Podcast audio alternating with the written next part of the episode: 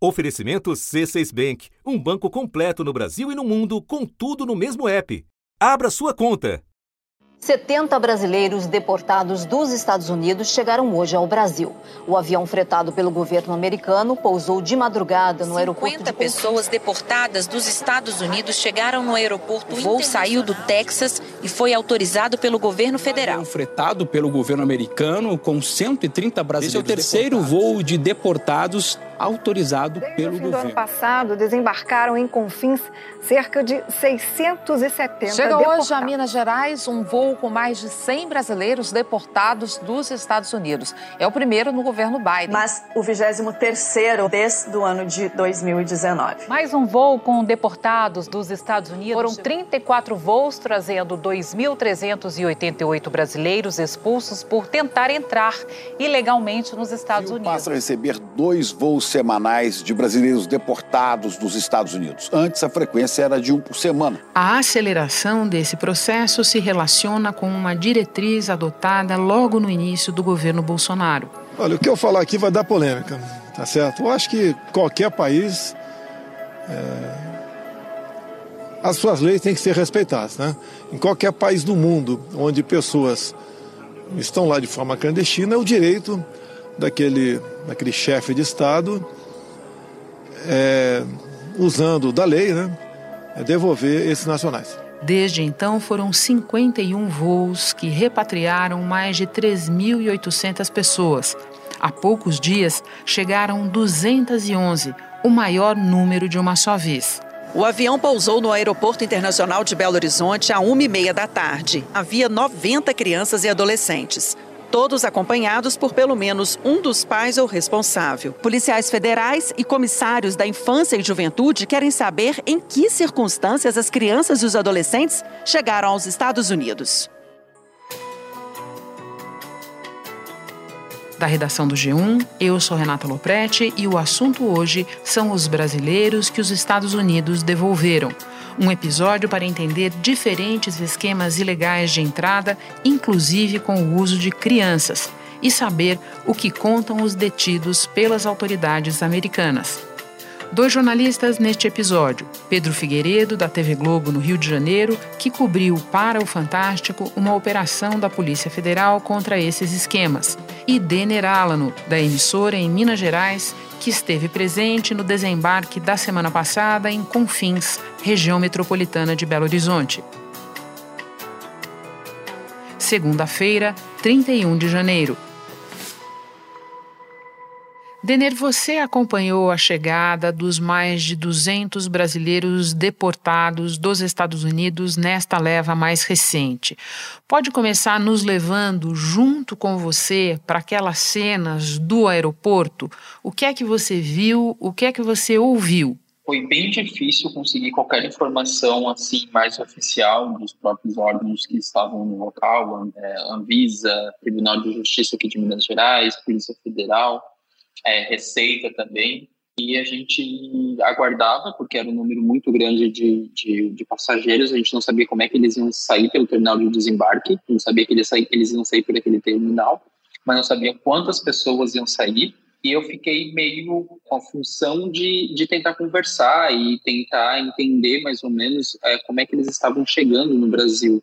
Algumas pessoas estavam destruídas, eu acho que pela ideia de ter um, um sonho que não deu certo. A polícia americana pegou nós.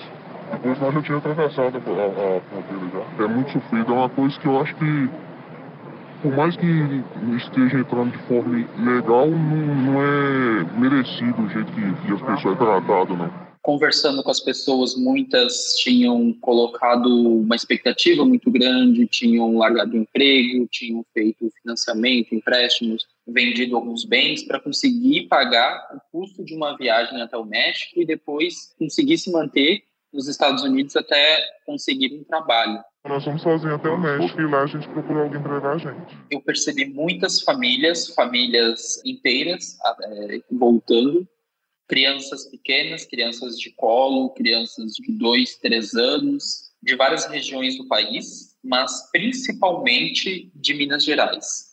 Eu vi várias pessoas de diferentes idades, de poder aquisitivo diferentes, falavam bastante sobre é, a falta de oportunidade aqui dentro do Brasil, falavam de os custos de vida que estavam altos demais, que elas trabalhavam e não e o, o salário não chegava até o fim do mês, então é, abraçaram essa oportunidade, colocaram toda a força, toda a energia delas para atravessar essa fronteira e reconstruir a vida só que não conseguiram. Você mencionou crianças e me impressiona que esse é um denominador comum nos relatos de todo mundo que estava naquele aeroporto naquele dia.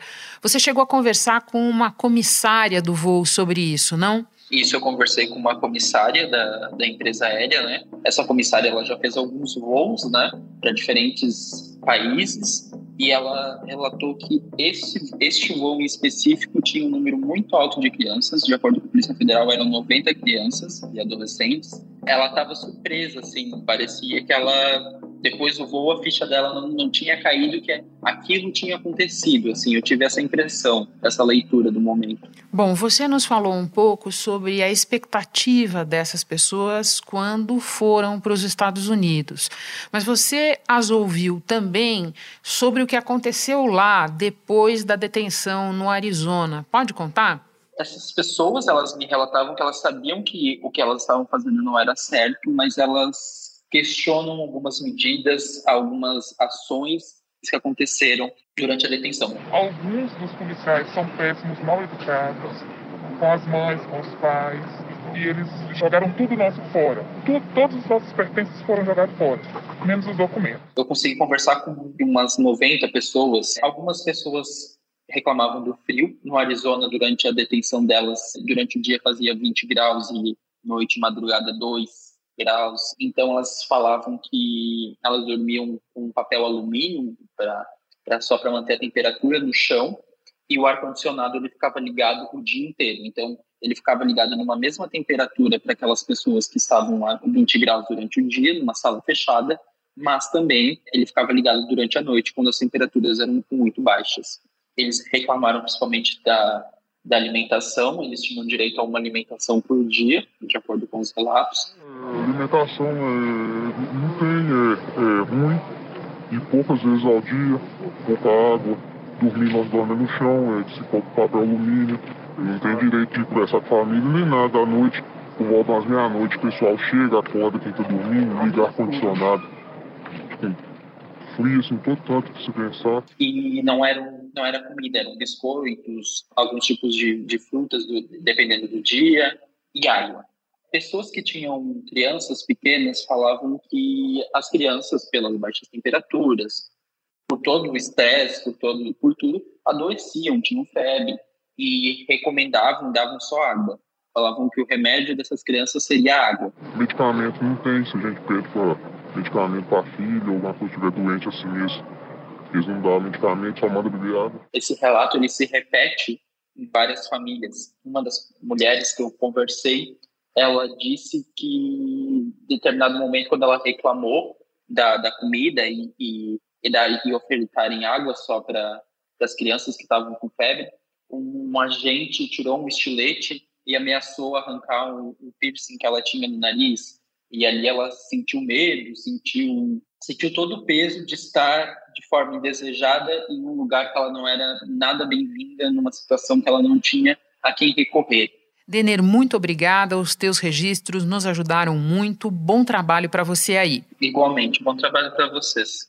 Espera só um pouquinho que eu já volto para falar com o Pedro Figueiredo. Com o C6 Bank, você está no topo da experiência que um banco pode te oferecer você tem tudo para sua vida financeira no mesmo app, no Brasil e no mundo todo. A primeira conta global do país e atendimento personalizado, além de uma plataforma de investimentos em real e dólar com produtos exclusivos oferecidos pelo C6 em parceria com o JP Morgan Asset Management. Quer aproveitar hoje o que os outros bancos só vão oferecer amanhã? Conheça o C6 Bank. Tá esperando o quê? C6 Bank. Pedro, havia muitas famílias e ou grupos de pessoas identificadas como famílias neste último voo de deportados. Com essas pessoas foram encontrados documentos com irregularidades, erros mesmo. Eram declarações de união estável, certidões de casamento, declarações de paternidade, no que pode configurar um esquema conhecido como CAI-CAI como ele funciona e de que forma ele se relaciona com a política migratória dos Estados Unidos. Renata, com essa nova política migratória dos Estados Unidos, os coiotes, que são aquelas pessoas que fazem o agenciamento para que imigrantes possam entrar ilegalmente lá no, nos Estados Unidos, eles tiveram que se adaptar. E eles mudaram um pouco a forma como eles atuavam. Né? O contrabando de imigrantes é um fenômeno que vem se alastrando e aumentando o, o, o, o número nos últimos anos.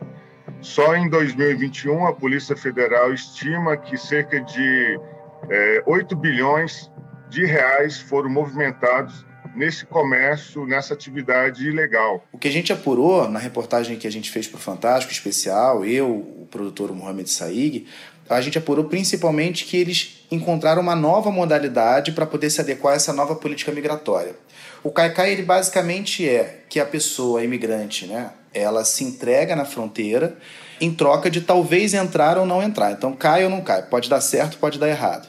E muitas dessas pessoas, se elas estiverem acompanhadas de crianças ou se forem mulheres grávidas, a chance delas entrarem é muito maior, porque a nova política imigratória americana prevê que essas pessoas respondam em liberdade dentro dos Estados Unidos. Eu arrumo uma mulher com filho pra ele ir embora, tá bom? Foi arranjado pra ele outra moça com esse cara. Ele falava que, que eu ia entrar, que facilitava por conta da criança, que era como se a pessoa estivesse pedindo um asilo em outro país. E aí, quando o processo já é finalizado, muitas vezes elas já estão morando lá, já é muito difícil localizá-las, então elas acabam conseguindo entrar ilegalmente e ali com a autorização ali das autoridades americanas, né? E é isso que muitas dessas pessoas procuram, porque entendem que depois que elas entram e que respondem lá dentro dos Estados Unidos em liberdade, é mais difícil de localizá-las. Elas acabam conseguindo estabelecer uma vida lá enquanto aguardam o resultado é, desse processo. Então, esses coiotes né, começaram a adotar um, uma nova estratégia, que é a contratação de mulheres grávidas e o aluguel de crianças. Fábio, você não tem uma mulher aí, uma moça aí que tem um menino pequenininho, não? Para ir embora com, com a pessoa, para passar como família, para ir no Caicai? A gente percorreu é, algumas cidades ali do interior de Minas Gerais, perto da divisa com o Espírito Santo e também do Espírito Santo, e o que a gente percebeu, até conversando ali com oficiais de cartório, com as autoridades locais, é um aumento muito grande naquela região de registros de paternidade tardios. É, muitas vezes é, as crianças é, são registradas tardiamente justamente para que elas possam ser alugadas para esses pais fictícios. Eu arrumo uma mulher com filho para ele ir embora, tá bom? Só mandar lá no cartório, fazer o documento, faz o passaporte e vai embora. São crianças que originalmente ali na certidão de nascimento não tiveram reconhecimento de paternidade, mas depois elas têm esse reconhecimento tardio, mas não para os pais efetivamente de verdade, mas sim para pais é, fictícios, que na verdade são pessoas que contratam esse coiote e que querem apenas entrar nos Estados Unidos e levam essas crianças. É, essa investigação, inclusive, começou porque nove meses antes do nascimento da criança, uma dessas crianças que foi justamente encontrada ali na fronteira, nove meses antes, a mãe estava nos Estados Unidos e o pai no Brasil. E depois o pai tenta ingressar com essa criança, entrar nos Estados Unidos com ela, porque ele faz um reconhecimento de paternidade tardio. Só que esse reconhecimento de paternidade é justamente para ele poder tentar entrar de novo, mas é impossível. É, a data de entrada dele, de volta dele para o Brasil, depois que ele é deportado, ela não bate com nenhuma possibilidade dessa criança de fato ter sido filha dele, né, é, pelo período de gestação. Então isso fez com que a Polícia Federal desconfiasse e descobrisse justamente esse esquema. É, alguns áudios interceptados de coiotes é, mostram eles, inclusive, oferecendo dinheiro, é muito pouco dinheiro, né?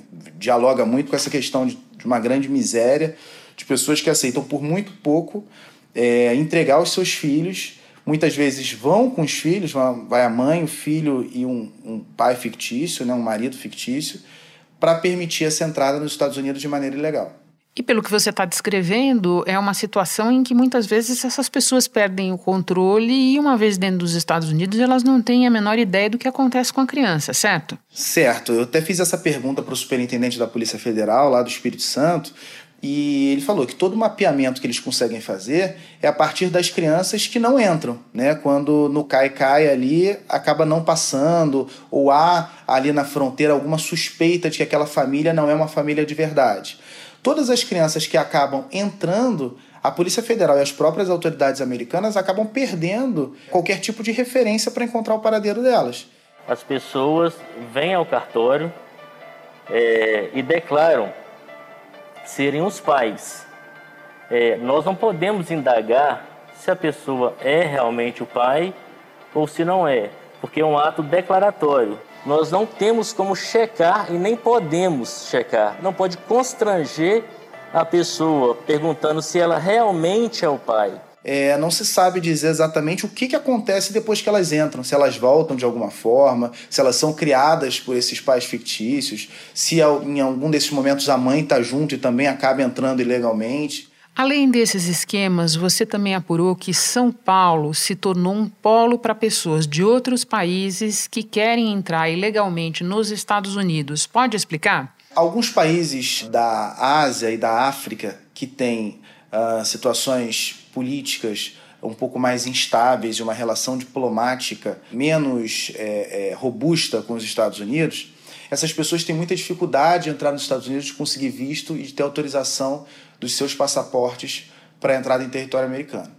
Então, formou-se um grande esquema em que São Paulo virou um hub, né, um polo, em que essas pessoas vêm desses países, passam no Brasil e aqui no Brasil elas formam famílias forjadas. Muitas vezes, essas pessoas já contratam os intermediários antes de chegarem ao Brasil e quando elas chegam ao Brasil já está feito o pedido de refúgio. E aí, inclusive, elas ganham passaportes novos, elas muitas vezes formam família com brasileiras que são pagas justamente para forjar esse casamento, né? Muitas vezes são homens e acabam sendo é, é, mulheres vítimas desses casamentos forjados. A polícia identificou algumas escutas né, gravadas com autorização da justiça que é, foi pago até o valor de 300 reais por um casamento forjado. Então, essas mulheres recebiam esses valores para, em troca, receberem é, maridos que chegam ao Brasil, ficam aqui por um tempo, se restabelecem para conseguir o dinheiro para continuar essa trajetória ilegal. Que, ao contrário do que parece, custa muito caro. Não é uma coisa barata você contratar um coiote desse. É um serviço, muitas vezes, muito caro. Coiote um dia? Sim. É caro hoje? Tá 100 mil.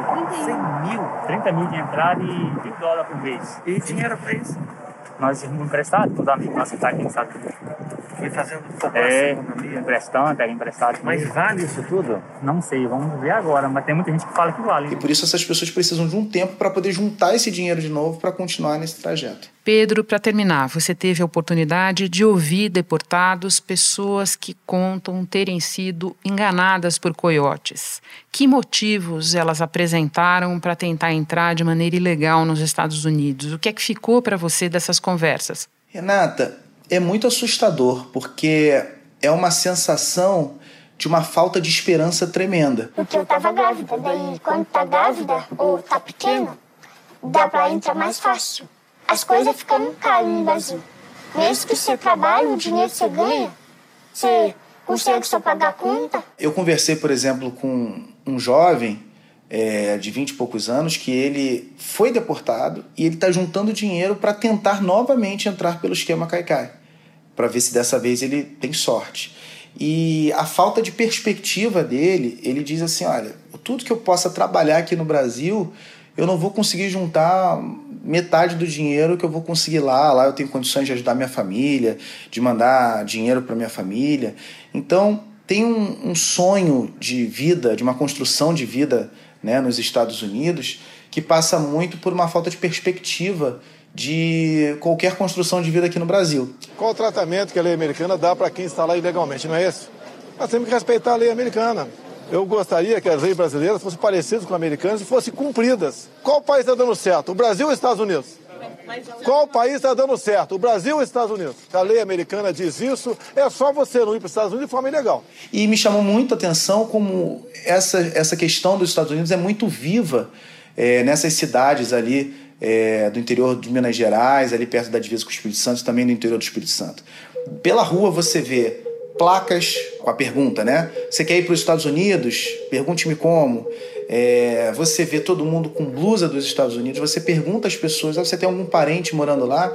E as pessoas começam uma lista que não termina. Ah, minha sobrinha, minha outra sobrinha, minha terceira sobrinha, minha filha, minha prima. Houve um movimento migratório muito ali na região de Governador Valadares, que hoje tem se deslocado um pouquinho para outras cidades ali próximas, nem tanto mais Valadares, mas que muitas pessoas foram, foi gerando uma questão cultural muito forte de que a vida nos Estados Unidos é uma vida melhor e uma vida é, com mais recursos e mais perspectivas que a vida no Brasil. E isso se tornou uma grande lenda urbana por todas essas pessoas e elas projetam a sua vida para poder concretizar esse sonho. Pedro, muito obrigada por compartilhar conosco as tuas apurações. Um prazer te receber no assunto. Bom trabalho para você. Obrigado, Renato. Prazer foi todo meu. Este foi o assunto podcast diário disponível no G1, no Globoplay ou na sua plataforma de áudio preferida. Vale a pena seguir o podcast na Amazon ou no Spotify, assinar no Apple Podcasts, se inscrever no Google Podcasts ou no Castbox e favoritar na Deezer. Assim você recebe uma notificação sempre que tiver novo episódio. Eu sou Renata Loprete e fico por aqui. Até o próximo assunto.